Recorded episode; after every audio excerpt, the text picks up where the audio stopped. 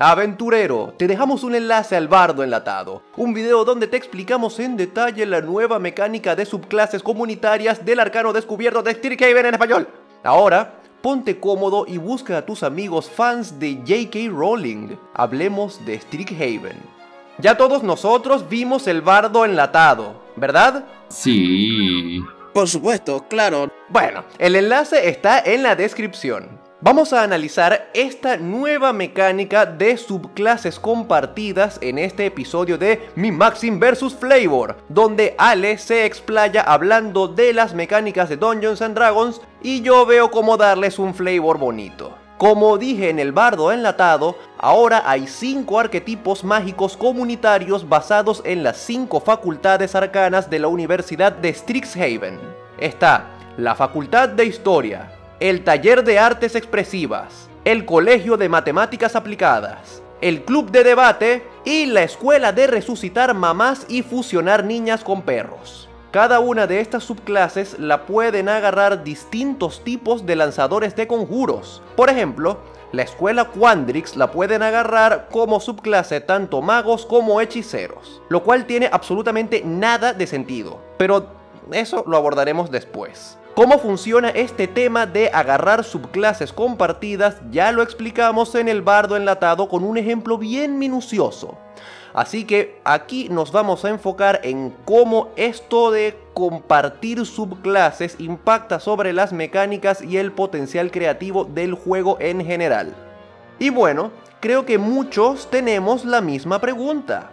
Ale, ¿Crees que esta nueva mecánica rompe o desbalancea de alguna manera el juego? En pocas palabras, no, pero sí. La mecánica en sí no rompe o desbalancea el juego. En primera instancia puede lucir como que las clases pierden algo de significado e importancia, pero esto no es algo que sea completamente nuevo al juego. En tercera edición, en 3.5, teníamos el concepto de las clases de prestigio, que a mí personalmente me encantaba y me trae bastantes recuerdos a él. Las clases de prestigio era una opción que podías tomar al subir de nivel. Si cumplías los requisitos de una clase de prestigio, podías o seguir tomando tus niveles en tu clase principal o tomar un nivel en esta clase de prestigio. Por ejemplo, el ejemplo más básico es el arquero arcano de 3.5. Sus requisitos es que tuvieras la habilidad de castear un hechizo de nivel 1 y una serie de dotes de arquería. Pero lo interesante es que cualquier clase que tuviera esos requisitos, ya fuera un explorador, o ya fuera un mago que tomó los dotes de arquería, o ya fuera un guerrero que tomó un nivel de mago para poder aprender magia, podía tomar esta subclase de arquero arcano. Y estas subclases de Strixhaven me recuerdan a esto en el sentido de que personajes de distintas clases bases pueden tomar la misma subclase siempre y cuando cumplan el requisito, por así decirlo. Y si estas clases de Strixhaven son balanceadas, como las clases de prestigio fueron balanceadas en su momento, no deberían romper el juego. Pero aquí viene el detalle interesante. Una subclase compartida, en mi opinión personal, debería ser algo que enfoque tu personaje en algo específico. Que sea una forma de expresar mecánicamente un tema específico. Y no que sea algo inherentemente mejor que las otras opciones de subclases disponibles a tu personaje. Y aquí es donde tengo algo de problemas con las clases de Strixhaven. Una cosa peculiar que noté fue la exclusión de los clérigos de estas subclases. Al principio pensé que sería por algo del flavor del set de Magic. Luego una búsqueda de 5 minutos me reveló que no solo que los clérigos existen en el mundo de Strixhaven, sino que son muy abundantes. Y lo peor del caso, la subclase de los magos de Lorehold tienen varios dotes que son de clérigos, empezando porque aprenden flamas sagradas apenas toman la subclase. Además tienen un companion que permite tanquear, curar o dar bonos de a los Y aprenden hechizos de clérigos como guardianes espirituales. Y dentro del set de Magic, los magos de Lorehold tienen abundantes clérigos. Entonces nada, esto tiene sentido para mí hasta que me di cuenta de algo, que es que los clérigos ganan dotes de clase y de subclase a niveles distintos que los otros casters. Por ejemplo, ganan su última habilidad subclase a nivel 17, mientras que los demás casters la ganan a nivel 14. Y estas subclases están balanceadas en torno a eso. Entonces, algo que me molesta de estas subclases es que hayan excluido a los clérigos basados en lo que yo supongo que es razones de mecánica y balance, pero están proveyendo una subclase que es muy, muy, muy similar a lo que da un clérigo, hasta el punto que puedes agarrarte un mago de Lordhold y básicamente ser un clérigo de mentira para tu parte. No un clérigo de mentira, puedes hacer bastantes cosas de clérigo para tu parte. Eso me lleva a mis dos problemas principales con estas subclases. Primero, me parece que son muy divertidas, pero son ligeramente más fuertes que las demás opciones de subclases ya preexistentes. Y cuando son compartidas, esto puede llevar a menos diversidad en el juego porque si la mejor opción es una mejor opción que varias clases pueden tomar, varias clases la van a tomar. Y por otro lado, lo que ya mencioné, la exclusión de los clérigos. Siento que este material se pudo haber trabajado un poco más para ver cómo poder incluir a los clérigos de una forma más natural en, este, en todo este tema. Y los magos del Lord, en mi opinión, serían una subclase excelente para los clérigos. Pero no fue el caso.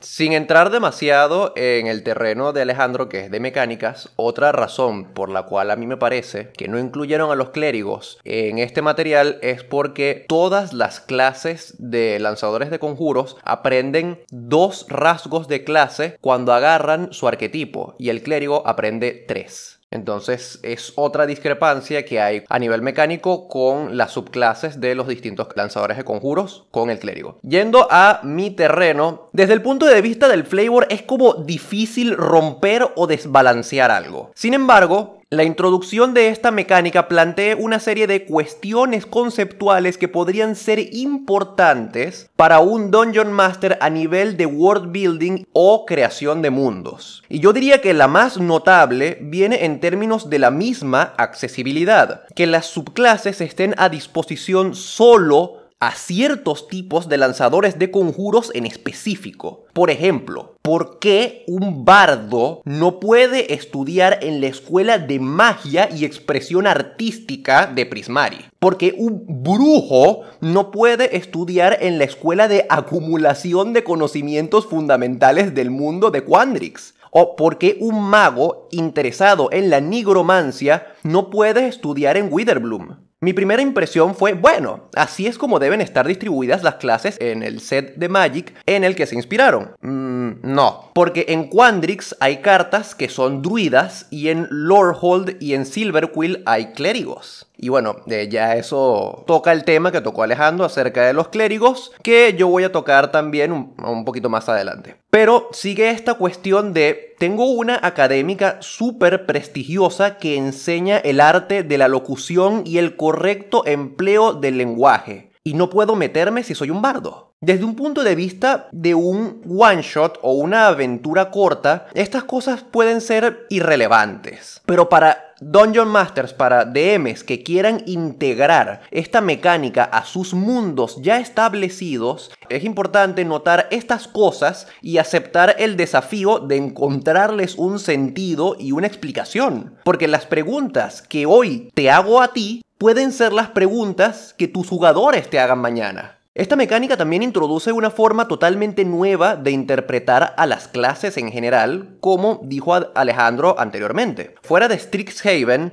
la clase de tu personaje, su profesión, es básicamente el qué hace y las subclases son su especialización, el cómo lo hace. Acá el peso conceptual parece caer más en la subclase. Ahora la subclase es más como el qué hace y la clase es el cómo lo hace. Y eso se debe al enfoque del setting. Es un esquema donde el arquetipo es el foco creativo y narrativo. Y si vas a incorporar esta regla de Strixhaven en tu partida, tienes que ver cómo estos dos enfoques van a integrarse. La solución puede venir hasta en forma de choques culturales e ideológicos entre grupos dentro de tu mundo. Es una mecánica que conlleva un desafío para integrarla con lo viejo, pero que a la vez puede ser un motor creativo también. Yo voy empezando con el hecho de que estas subclases cambian completamente el sentido mecánico del juego, más allá del flavor de que el peso recae en la subclase y la clase simplemente cómo ejecutas la magia, que es bastante interesante. Lo que yo veo con esto es que estamos quizás a las puertas de lo que puede ser sexta edición. Así como Alejandro mencionó las clases de prestigios antes en tercera, esto podría ser un nuevo esquema que Wizards quisiera probar para, espero yo, sea un esquema de personalización de las clases en las cuales tu personaje, en lugar de pertenecer netamente a una clase, lo que puede agarrar es diversos rasgos que de alguna manera coinciden entre varias clases y así en lugar de tener un personaje que es tanto pícaro como clérigo, clérigo haciendo en multiclases, puedes tener en realidad un personaje que sea un lanzador de hechizos con hechizos de clérigo, que se especializa en una escuela de magia y que además tiene sneak attack porque utiliza como foco arcano un cuchillo. Técnicamente estás haciendo multiclass de tres clases, pero sería cool verlo en un solo personaje que simplemente agarró los rasgos necesarios porque cumple con los requisitos. Me gustaría que estas subclases den puerta a eso en sexta edición. Que además hay que recordar que, si no me recuerdo, quinta edición salió en el 2014. Así que creo que ya viene siendo ya tiempo de renovar D&D. Eh, de resto, a nivel de flavor, bueno, las mascotas son muy bonitas. Y la universidad me encanta para el tipo de partidas que a mí me gusta jugar, que son las partidas de vida cotidiana, de estar encerrado siempre en el mismo sitio, de simplemente hacer misiones diarias y nada de cuestiones épicas, sino que nada más tengas que hablar con los profesores, ir a tus clases y poder interactuar con las demás personas en el mismo pueblito. Sí, sonará muy chimbo para algunos, pero ¿qué les digo? Cuando el chiste de que traigan a los fans de JK Rowling es más literal de lo que parece, bueno, aquí Strixhaven. Yo quisiera empezar por la parte mecánica. Para mí, en esencia, tampoco pienso que esta mecánica de compartir subclase rompa el juego. Pero ya específicamente, cada subclase para mí son algunas, no todas, están extremadamente rotas que te puedes volver Dios haciendo eh, crossclassing. Lo más suavecito que se me ocurre que es agarrar un monje, crossclassearlo con druida puedes tener movimiento infinito, puedes tener conjuros infinitos, puedes ser un oso que tiene multiataque, que tiene un más 5 y una C de 18 sin armadura. Entonces, ese tipo de cosas de las subclases es lo que no me gusta, que tienen cosas que digamos extremadamente poderosas, pero la mecánica en sí me gusta. Ahora, yendo a la parte de flavor, que decían la cosa de los bardos. Los bardos en Silver Quill, no puedes meter un bardo en Silver Quill porque ya tienes una subclase que hace eso, en el Tasha, que es oficial, que es el bardo de la elocuencia. Y creo que no sería redundante meter al bardo allí porque ya tienes a un bardo que es el que utiliza el poder de la palabra, el poder de dar un discurso para poder apoyar a sus amigos o, qué sé yo, perturbar al enemigo. Y no puedes meter al bardo en Prismari porque la magia del bardo no es magia elemental. Hasta donde yo sé, los bardos aprenden muy pocos hechizos, si, si es que ninguno, de magia de evocación que sea de invocar fuego, hielo, que es lo que se basa la escuela de Prismari. Y creo que es por eso que no puedes meter al bardo allí, porque creo que su magia viene es de una voluntad de hacer cosas, de un arte que, bueno, no pueden hacerlo de la misma manera que lo hace un hechicero de sacar fuego por los dedos. Bueno, efectivamente, como ya lo dijo Víctor, esto es más como la clase no es lo que define tu personaje, sino tu subclase, en el sentido de que cómo lo obtuviste, cómo obtuviste tu subclase. Eres un druida que vino y aprendió a utilizar el poder de los elementos. Eres un brujo que vino y entonces de tanto estudiar aprendió a invocar en las almas de los antiguos. O un mago que haciendo un estudio más ortodoxo que el brujo logró un mismo resultado, pero con algunas diferencias. Y bueno, esas cosas me parecen muy interesantes que para aplicar en una partida porque le da un abanico incluso aún más grande al flavor que le pueden dar tus jugadores a sus personajes. Yo voy a empezar diciendo que, aunque obviamente tenemos que reconocer el peso cultural que tiene Harry Potter sobre nuestras idealizaciones de o la escuela de magia, yo personalmente no apoyo las opiniones dañinas de J.K. Rowling y creo que Ares de 20 tampoco como grupo. Y también, vamos a ser sinceros chicos, esos libros son medio amarrachados después de como el tercero. Ahora el tema importante. En términos de equilibrio, seguimos viendo lo que estamos notando desde tallas, que es que la barra de poder sigue subiendo y subiendo y subiendo, al punto de que las clases viejas van a quedar en el olvido. Y eh, creo que esta es simplemente una escala más que, como es material no oficial, no me preocupa tanto porque es no oficial y no han terminado de como equilibrarlo, si es que van a intentar. Y en términos de narrativa yo tengo varios problemas con cómo implementar que tú, un druida que aprendes de la naturaleza, en vez de unirte a un círculo, fuiste a la universidad y estás aprendiendo de libros. Un enfoque diferente a la clase que podría ser interesante si lo exploras bien, pero siento que hay un nivel de como trabajo narrativo adicional a elegir una subclase normal que un jugador debería tener en cuenta dependiendo en su nivel de experiencia en el juego, digo yo. Y hablando de personajes, vamos a ver qué beneficios y oportunidades divertidas o desafíos trae esta nueva mecánica a la hora de crear personajes. El principal beneficio es que tienes nuevas oportunidades de expresar mecánicamente conceptos originales. Los magos de Witherbloom son una subclase muy interesante para necromantes, mientras que los magos de Quandrix le dan un toque de sazón a la nerditud, las matemáticas y el caos. Y al ser subclases compartidas, en un próximo arcana desenterrado podríamos tener subclases que en vez de requerir un set de clases bases, requieran dotes específicos o una combinación de atributos, como el arquero arcano mencionado antes, que siento que sería una infinita mejor implementación al arquero arcano actual. Y esto nos da más opciones para especializarnos en algo que antes las mecánicas no permitían expresar muy bien. En general, cualquier espacio de diseño que te permita explorar nuevas opciones para tu personaje y romper un poco el molde de cómo se supone que todo debería funcionar, hace más divertido el juego, en mi opinión. Desde un punto de vista mecánico, mientras más subclases mejor, porque tienes más opciones para escoger a la hora de crear tu personaje. Desde un punto de vista del flavor. Vamos a empezar con los beneficios directos que trae esta mecánica para luego pasar a los desafíos. Tener un corpus de conocimiento arcano que puedes ejercer con distintas clases es esencialmente lo mismo que tener una profesión que puedes ejercer con diferentes enfoques en términos del juego. Esto es básicamente lo que teníamos antes, pero visto de otra manera. Ahora, en lugar de tener un mago que puedes jugar como un nigromante, un ilusionista o un invocador, puedes elegir jugar a un nigromante como un mago, un hechicero o un brujo, por ejemplo. Así que, como dice Alejandro, tener un rango más amplio de opciones creativas siempre va a sumarle al juego, porque da mayor cabida a explorar conceptos en el juego, como dice Alejandro. Y si quieres un ejemplo rápido, puedes jugar a Indiana Jones y no estar limitado a escoger a un explorador o a un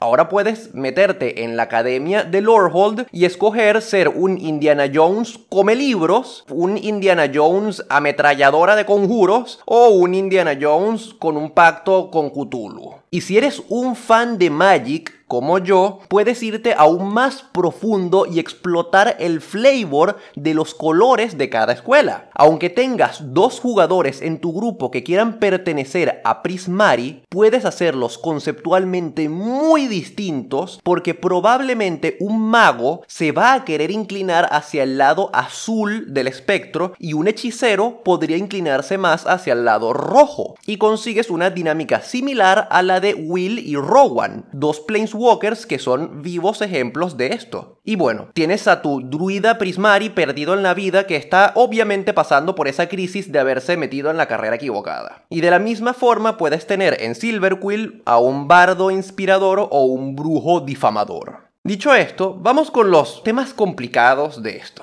Y vamos a empezar por la ausencia de clérigos. Honestamente, no entendía por qué no los incluyeron, habiendo montones de clérigos en el Strixhaven de Magic. Pero ya Alejandro explicó más o menos por qué pudo darse esta exclusión. El problema, en términos del flavor, viene por las implicaciones de no haber incluido a los clérigos. ¿Qué onda con los dioses en Strixhaven? No existen. Existen pero nadie los sigue. O es que sí existen los clérigos, pero no pueden estudiar magia en la academia. ¿Por qué? Quizás hay una discriminación institucional que intenta proteger un sistema educativo laico. De nuevo, son cuestiones que debes tomar en cuenta a la hora de integrar este esquema con tu mundo si eres un Dungeon Master. Y más aún si tu sociedad ficticia tiene un componente bastante marcado en teología. Y aún jugando una partida aislada en Strixhaven, ¿acaso todos en Strixhaven son ateos? Y hablando de integrar cosas, no puedo evitar preocuparme por cómo esta mecánica afecta a la esencia de las mismísimas clases. Temo que en un intento de construir un arquetipo apto para varias clases, estén forzando una especie de homogenización en todas las clases. ¿Cómo es esto? Recordemos que las subclases están construidas a partir de facultades o escuelas mágicas. Y eso es algo muy de mago. Cada clase de lanzador de conjuros tiene como su encanto, su algo especial que le da su identidad. Y esto de estudiar la magia con un enfoque académico y riguroso es como el trademark del mago. Y la verdad es que no me gusta para nada cómo el arcano descubierto te propone justificar esta accesibilidad. Porque es como, aventurero, puedes estudiar en esta facultad mágica para obtener tu subclase. Pero los arquetipos del hechicero vienen del origen de su magia, ¿no?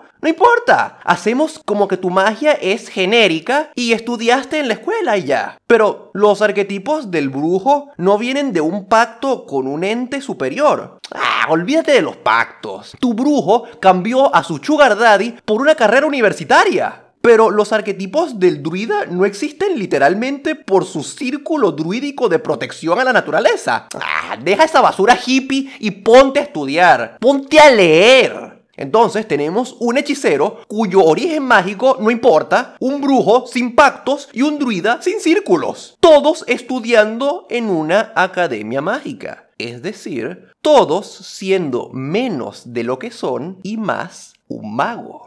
Temo que esta adaptación de subclases al esquema de facultad mágica medio inflexible, más que darle acceso a distintas clases a una misma especialización, simplemente está convirtiendo a todas las clases en una clase, variaciones del mago. Y hay que tener mucho cuidado con eso. Eh, estoy muy de acuerdo en lo que mencionaste al final, pero no creo que el problema sea por las subclases compartidas, sino por la implementación de Strixhavens en general. Porque cuando yo pienso en subclases compartidas, desde un punto de vista mecánico, lo que pienso es opciones para especializarte en algo muy específico. De nuevo, el ejemplo que sigo trayendo a conversación es el arquero arcano en tercera punto 5, porque es, como te digo, algo muy específico. Y siento que las subclases compartidas las puedes hacer siempre y cuando sea para ese tipo de enfoque. Y el problema viene que en Strixhaven, por la historia del plano en la narrativa de Magic, es un plano universitario donde la magia viene siempre por aprenderla, haberla estudiado. Pero dentro del plano Strixhaven tienes clérigo. No se hace alusión directamente a dioses en la historia, al menos que yo sepa, pero vemos que existen los clérigos ahí. Entonces, vuelvo y digo, creo que el problema fue cómo implementaron el flavor del asunto en las mecánicas de quinta edición. Y por eso es que se está dando esa sensación de que ahora todos los castros son magos. Por ejemplo, el brujo, yo la forma en la que veo el brujo en Strixhaven es que hizo un pacto con el dragón que es el regente de cada una de las escuelas. Y su poder viene porque, o sea, hizo el pacto con el dragón, el dragón es su patrón, el dragón le da la magia, pero a cambio el dragón va a estar ahí como un elemento para el Dungeon Master de, mira, tienes que hacer tal cosa, el dragón te está mandando órdenes. O sea, yo, yo pienso que se puede rescatar el flavor si hace ciertos ajustes que impactan en las mecánicas del juego, pero creo que el problema fue cómo lo implementaron. O sea, no con el concepto de compartir sus clases. Claro, puede ser que por ahí la, la, cosa venga por cuestiones de cómo el contexto en el que se implementó la mecánica de las subclases compartidas más allá de la subclase como mecánica en sí. Es lo que digo, hay que tener cuidado y hay que ver cómo integrar las cosas porque la interpretación que dices del brujo que, que hace el pacto con el dragón Lordhold está muy chévere, pero no es lo que dice el arcano descubierto. El arcano descubierto literalmente dice haces un pacto con la escuela, así ambiguamente hablando. Vamos a empezar primero para continuar el hilo de ideas que propuso Alejandro con el brujo. Yo también había pensado en esa propuesta de que el dragón fuera tu patrón, aunque si bien el arcano descubierto lo deja bastante ambiguo, todos siempre metemos manos en esto y siempre lo modificamos a nuestra conveniencia, así que sí. Por eso es que existe una sección en nuestro canal llamada Mi casa, mis reglas. Entonces, podemos perfectamente colocar que el decano de tu facultad, digo, de tu escuela de magia, sea con quien haces el pacto. Pero entonces, en este caso, propongo que en realidad el brujo no se llame brujo, se le llame estudiantes becados. Y las exigencias de tu patrón son tus exigencias académicas. Básicamente eres el asistente del decano, entre muchos otros, para mantener la universidad a flote. Otro enfoque que había pensado para hacer un tanto más literal a lo que dice el arcano descubierto de que tu pacto es con la escuela, lo pensé más como entonces estas escuelas son un sistema multinivel. Tenemos al brujo comunitario donde tenemos la magia compartida y básicamente la utiliza el brujo del momento. Si un brujo está utilizando más magia que otro, no importa, algunos están estudiando y no están atacando, mientras que el que está atacando está utilizando mayor porcentaje de la magia colectiva. En el caso de los druidas, yo particularmente no veo tanto problema con que estén en los bosques protegiendo, interactuando con los animales, porque yo lo veo más que está buscando otro enfoque a su círculo de druida. A final de cuentas, todas estas escuelas se pueden ver como un círculo completo. Entonces el druida lo que está haciendo es reenfocar sus conocimientos a hacerlo más catedráticos en lugar de prácticos. Y tenemos entonces al biólogo, al químico, al que se especializa en taxonomía, al de las plantas. Tenemos estas ramificaciones de lo que es las ciencias reales. Lo que no me cuadra, o lo que no me gusta, es que el druida no está en la escuela de Quandrix. ¿Por qué alguien que se encarga de proteger y de conmutar con el universo, con los planos, con la naturaleza, y que ya tenemos un druida de las estrellas, un druida de la muerte, de los hongos, incluso los espíritus de fuego, ¿por qué un druida que maneja las leyes de la física no existiría? Porque los druidas son muy hippies y no saben hacer reglas de tres. Entonces, ¿para qué están estudiando? Marico, qué chimbo. No te dejan meterte en la escuela porque no pudiste hacer el examen de entrada. Así que, pero yo conozco, yo puedo hablar con animales, sí, pero no puedes hacerme un integral, jódete. Y después el, el druida, casi resignado, ve las puertas de la, de la facultad de arte, donde no hay prueba de admisión. Es como cuando nuestros compañeros se iban a comercio internacional, ¿no? Que sí.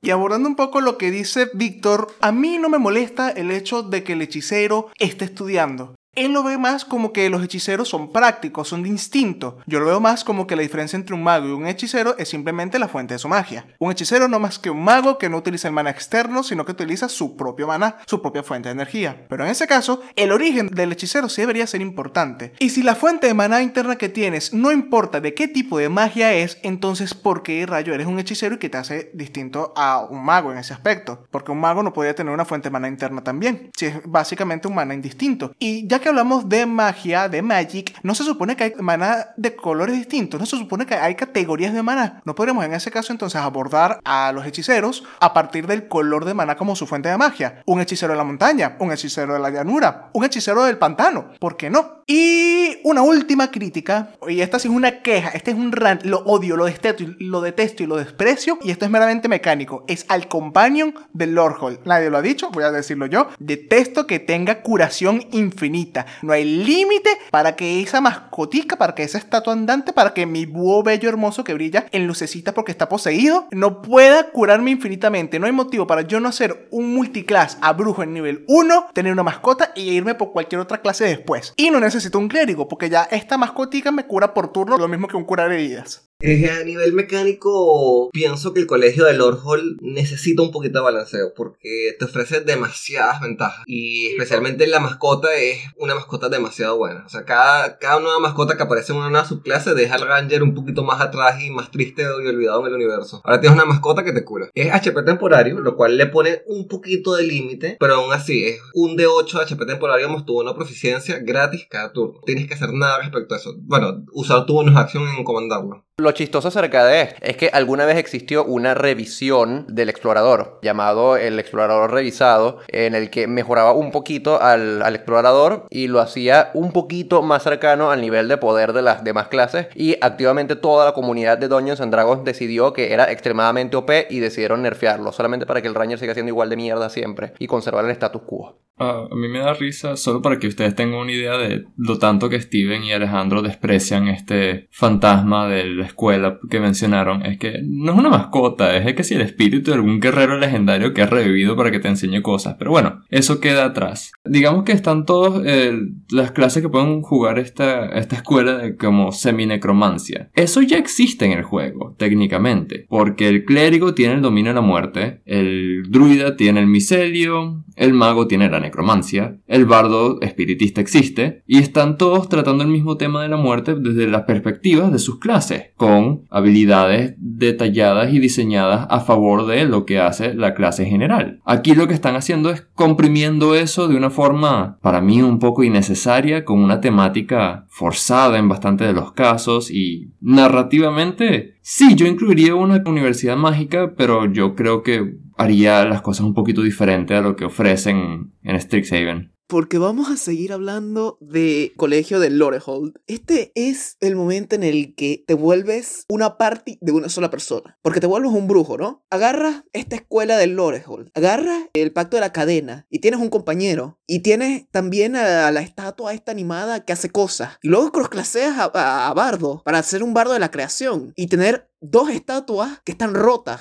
Y ya con eso eh, tienes, eres tú con tres compañeros que cada uno puede hacer ataques y hacer cosas locas. Lo, lo, la única limitancia que puedes tener es que cada uno para atacar vas a tener que gastar una acción adicional, pero mientras uno ataca, el otro puede estar dando ventaja. O puedes venir y tirar descarga sobrenatural, tú con tu acción y con tu acción de bono, hacer que, que tus minions pateen al, al tipo que está en el suelo llorando de tanto daño de fuerza. E, está muy, muy interesante. Digamos, si lo explotas bien, puedes hacer llorar a tu máster. Yo porque soy bueno no lo hago, pero bueno, queda en la conciencia de cada quien. Toda esta gente aquí con sus opiniones mecánicas y yo como que, pero narrativamente no me encaja. Yo te apoyo, Juan, yo te apoyo. Y de hecho, si algún día, aventurero, tienes algún problema porque no encuentras jugadores, quieres ser Dungeon Master, pero la única persona que quiere jugar contigo es tu hermanito o tu novia o tu mejor amigo y no encuentras a ningún otro jugador, no importa. Haces que se cree un personaje que sea un brujo de Lorehold, un bardo de la creación y un artífice herrero de combate y listo, tiene una parte completa. Lo que más me da risa de esto es que o tú vas a jugar seis acompañantes o tu, o tu jugador único va a jugar seis acompañantes. Yo quería hablar también sobre las diferentes razones por las cuales otras clases, además del mago, quisiera estudiar algo más académicamente. Por ejemplo, el brujo pudiese buscar información sobre su patrón, que yo sé que aquí no lo dice, que dice que hace un pacto con la universidad, pero nada, que se joda eso y tú lo que haces es buscar cosas que te hagan tener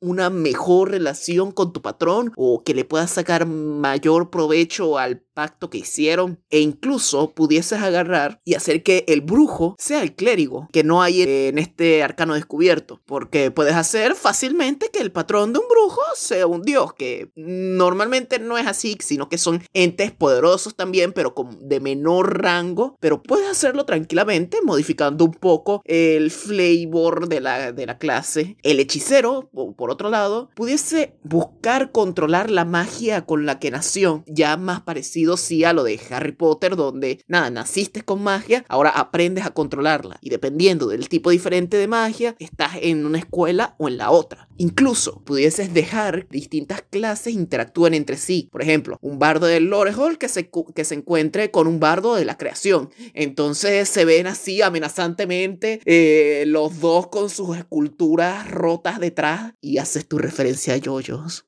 Esa idea está interesante. Imagínate esto. Tus jugadores están jugando clases normales, decentes, equilibradas, que todos nos gusta jugar de verdad, ¿verdad? Y los enemigos de tu grupo de aventura son un montón de ricos ricones que estudiaron en la universidad y tienen especialidades vagamente similares a la de tu grupo, pero mejor porque ellos pagaron por una educación. Y esa es la campaña, esa rivalidad. Eh, aprovechando el concepto de los colores de Magic, se pueden justificar las diferencias de cómo cada clase va a la universidad, por así decirlo. Por ejemplo, habíamos hablado de Prismari y de cómo tanto como los hechiceros como los magos pueden aprenderlo. Y la forma en la que yo lo veo es que si tú eres un mago de Prismari, tú representas el color azul de Prismari, el conocimiento académico, el aprender la magia puramente a través de puro estudio y fuerza e inteligencia. Mientras que eres un hechicero de Prismari, eres del color rojo y tu forma de aprender la magia es aprender a controlar tu poder interno. O sea, la razón por la cual vas a clase no es estudiar los secretos de la magia como lo haría un mago que está estudiando las fórmulas y todo lo que está pasando detrás de la magia, sino que tú estás tipo con otro grupo de hechiceros, con una profesora hechicera que te está diciendo, bueno, tienes que concentrarte, tu poder interno, tu origen, y puedes meterlo de tu origen de Sorcerer dentro de la historia. Entonces yo creo que se puede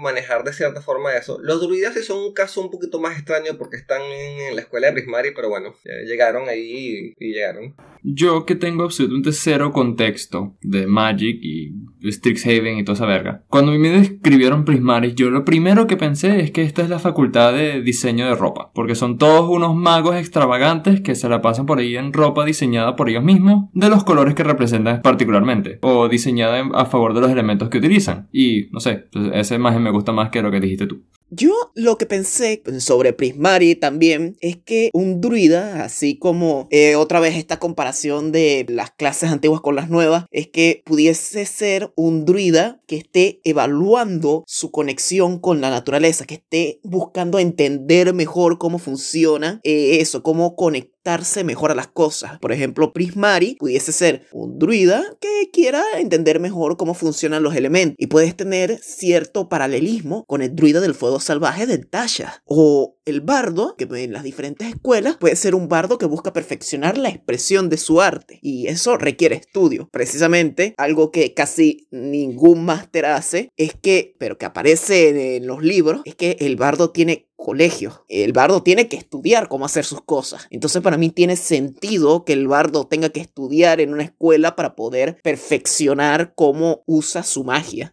Y ya que estamos con todas estas interpretaciones de, de, cómo le encontramos sentido a estas clases dentro de lo preestablecido anteriormente, ¿ustedes implementarían esto en sus partidas? ¿Cómo lo implementarían? Sí, las implementaría, pero personalmente siento que estas clases necesitan un pequeño toque de balanceo. Para eso nadie mejor que Víctor Nerfeo. Él nos puede dar su opinión respecto a las subclases. Pero personalmente nunca he tenido problemas con cosas que estén un poquito por encima del nivel de poder establecido en los libros. Siempre y cuando los jugadores estén de acuerdo en que se vayan a usar estas subclases y que estén conscientes que si las usan, yo como máster voy a enfrentarles con encuentros y desafíos igualmente difíciles para compensar. Ahora, lo que realmente me gustaría hacer con Strixhaven es la legendaria partida de las Magical Gears. La partida de las Magical Gears es un meme que tenemos en Ares desde cuarta edición, donde los magos estaban particularmente rotos que podían hacer literalmente todo. Y una vez decidimos probar el concepto creando una party que solamente tenía magas. Cada maga se especializaba en algo diferente. La maga que hacía invocaciones, la maga de vocación, la maga de control, la maga de support. Y yo siento que con Strixhaven se puede implementar un concepto similar, que sea una partida muy enfocada en la narrativa de los estudiantes de magia y que le pongas a tu parte la limitación de que solamente puedan usar personajes de las subclases de Strixhaven. De esta forma tendrías una parte de 5 jugadores con mago, brujo, bardo, hechicero y druida, pero lo interesante es que no tendrían clérigos ni tendrían los tanques tradicionales. Primero, esto le daría una razón al Lordhold para existir y no estar tan rota, pero bueno. Lo otro es que siento que cuando pones ese tipo de limitaciones es cuando el Llega a su máxima expresión. Cuando agarras una idea que te parece loco, ridícula, y a través de las mecánicas del juego logras hacerlo funcionar y que sea un personaje viable para una partida. Desde el punto de vista del flavor, ¿implementaría esto en mi partida? Yo particularmente no creo. Las subclases sí. Lo que no implementaría es la mecánica de las subclases compartidas. Yo no le veo mucho sentido a esta accesibilidad arbitraria a las subclases y definitivamente no me gusta esta extirpación de características icónicas de cada clase solo para hacerlas viables con el setting. Yo rescataría lo colorido que es el concepto de esta academia mágica con facultades separadas por colores de Magic y la implementaría en mi mundo como lo que yo siento que realmente quiere ser este material. Una universidad de magos sin domesticar a los hechiceros ni extirparles el significado de su origen, sin sacar a los druidas de sus bosques y sin quitarle a los brujos sus patrones bien definidos. Un lugar donde solo hay magos, magos que pagan por educación que tienen todas las demás clases, y así cumple su propósito en la vida, ser Hogwarts.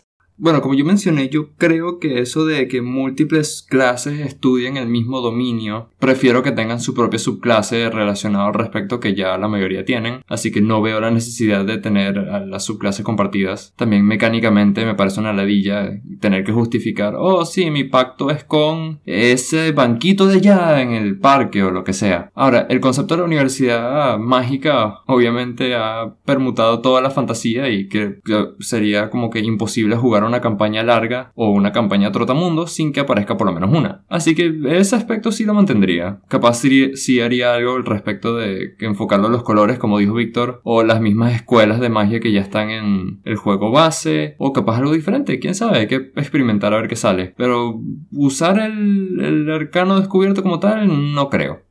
La primera salvedad que voy a hacer para mencionar esto es, hay que recordar que este contenido va a venir en un módulo. Entonces, técnicamente nada de esto es oficial ni canon para las otras clases. Esto, en teoría, no se debería poder mezclar con las clases que están en el Tachas o en el manual del jugador o en cualquiera de los otros libros como el Sanatar o el Bolos. Entonces, esto es igual que ocurrió con el Blade Singer y con el Druida de las Esporas cuando eran parte de Ravnica. Vamos a ver si después en otra expansión de, en otra expansión del universo de, de Calabozos y Dragones, si las incluyen oficialmente. Pero mientras tanto, yo sí quisiera jugar una partida de Strixhaven porque como dije al inicio, me emociona mucho estas partidas de vida cotidiana, estas partidas donde entonces la historia ya avanzaría más por semestres y por cuestión de tiempos, de fechas topes, fechas límites, donde de pronto las asignaciones son vayan al campus o al bosque del campus y consíganos tales materiales para la próxima clase en la facultad de Witherbloom, donde van a practicar hacer más frascos y pociones, que es parte de uno de los rasgos de la subclase. La idea de jugar a Strixhaven me emociona mucho, pero ni loco me atrevo a juntarlo con otras clases de la actual meta, porque si bien Tashas ha subido mucho la barra, Strixhaven la sobrepasa por mucho.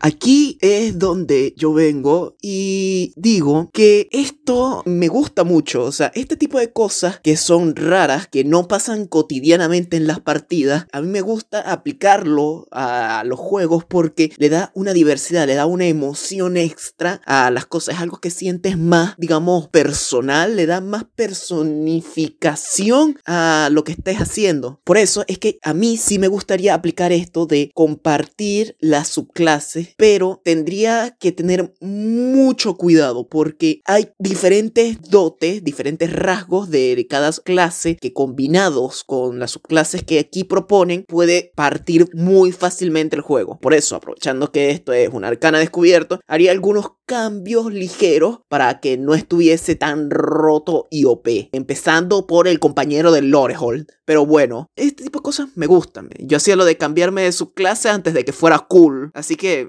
yo no veo por qué esto debería ser algo diferente a ese caso. En cuanto al setting de una universidad de magia, ese tipo de setting es como que me, no, no es que me llame mucho la atención, tampoco es que me disgusta, pero es que lo veo ya algo como muy repetido. Ahora, si, si yo tengo un Dungeon Master que viene y me propone una idea que yo digo, wow, no lo he visto antes para un juego en esta universidad, pues sí, me gustaría jugarla. Otra mención que voy a hacer es sobre el hecho de la cantidad de habilidades que te regalan estas subclases. Cuando salió el primer libro, el manual del jugador, lo más optimizado en habilidades era un pícaro y un bardo, donde tener 6 habilidades ya era un logro y tenías que optimizarlo tanto por tu clase como con tu raza. Ser un medio elfo era especial por el hecho que ya te regalaba una o dos habilidades, no recuerdo en este punto. Y estas subclases te vuelven un todero en habilidades. Puedes ser un mago con una cantidad absurda de habilidades, entonces ¿para qué rayos quiero ser un bardo? En ese aspecto tampoco me cuadra romper un tanto el juego en mecánica y en flavor no me parece que tenga sentido que una facultad te enseñe tantas habilidades, te enseñe tantas capacidades en, en cosas adicionales que no sean necesariamente la carrera. ¿Por qué rayos en una universidad de ciencias me van a enseñar a socializar con la gente? Cuando la cantidad de personas inadaptadas sociales que he logrado conocer es absurda en ese tipo de ambientes. ¿O por qué alguien que estudia comunicación social o artes liberales que deberían ser un tanto dado, si bien al estudio, a la parte intelectual, tienen más el enfoque a la parte de interacción social, porque ellos serían expertos en historia o en magia, en arcana, como por ejemplo, o en otras habilidades de inteligencia. Ah, porque son magos o porque son clases que lanzan con inteligencia, pero el foco de la carrera no es otro. De igual manera, si quieren aprender un poco más de Strixhaven y de cada subclase específicamente, no olviden en las próximas semanas ver los videos de mi casa, mis reglas que vamos a estar sacando explicando cada una de estas subclases a detalle. Aquí voy a hablamos precisamente de cómo afecta esto en el juego como tal y de dónde viene el flavor de Strixhaven. Pero ¿qué tal si lo andamos un poco más en eso? Está pendiente las próximas semanas para ello. Y aún mejor, dinos tú en los comentarios o en el servidor de Discord cómo harías tú una campaña en este setting, en este esquema. Y hablando de cómo estas clases y esta mecánica afecta la forma de jugar el juego, Alejandro, ¿cómo crees tú que afecta la introducción de estas nuevas clases al meta actual o la forma de jugar actual de Dungeons and Dragons? Esto es un tema complicado. Porque la idea que introducen, que es las subclases compartidas, es un cambio significativo al meta. Pero estas subclases, de ser balanceadas, serían una opción divertida para los jugadores y honestamente agregarían más opciones a la hora de crear tus personajes. Pero el problema viene es que las subclases introducidas particularmente en esta de arcana tienen una barra de poder que está un poco por encima de las otras subclases. Y al ser compartidas, se amplifica el problema porque si tu mejor opción es una opción que tanto los magos como los brujos pueden tener, puedes tener una partida en la cual si permites esto, vas a terminar con una parte que tenga distintas clases pero la misma subclase. Y eso limitaría bastante la variedad del juego. Y yo creo que la variedad del juego es un aspecto muy importante que hay que rescatar. Por ejemplo, el dote de nivel 6 de los magos de Lordhold, si escoges guerrero, lo cual significa que sacrificas la curación del companion, pero el dote en específico de guerrero te permite castear un truco y en la misma acción atacar con un arma melee, que además tiene un dado de 8 extra de daño radiante. Esta opción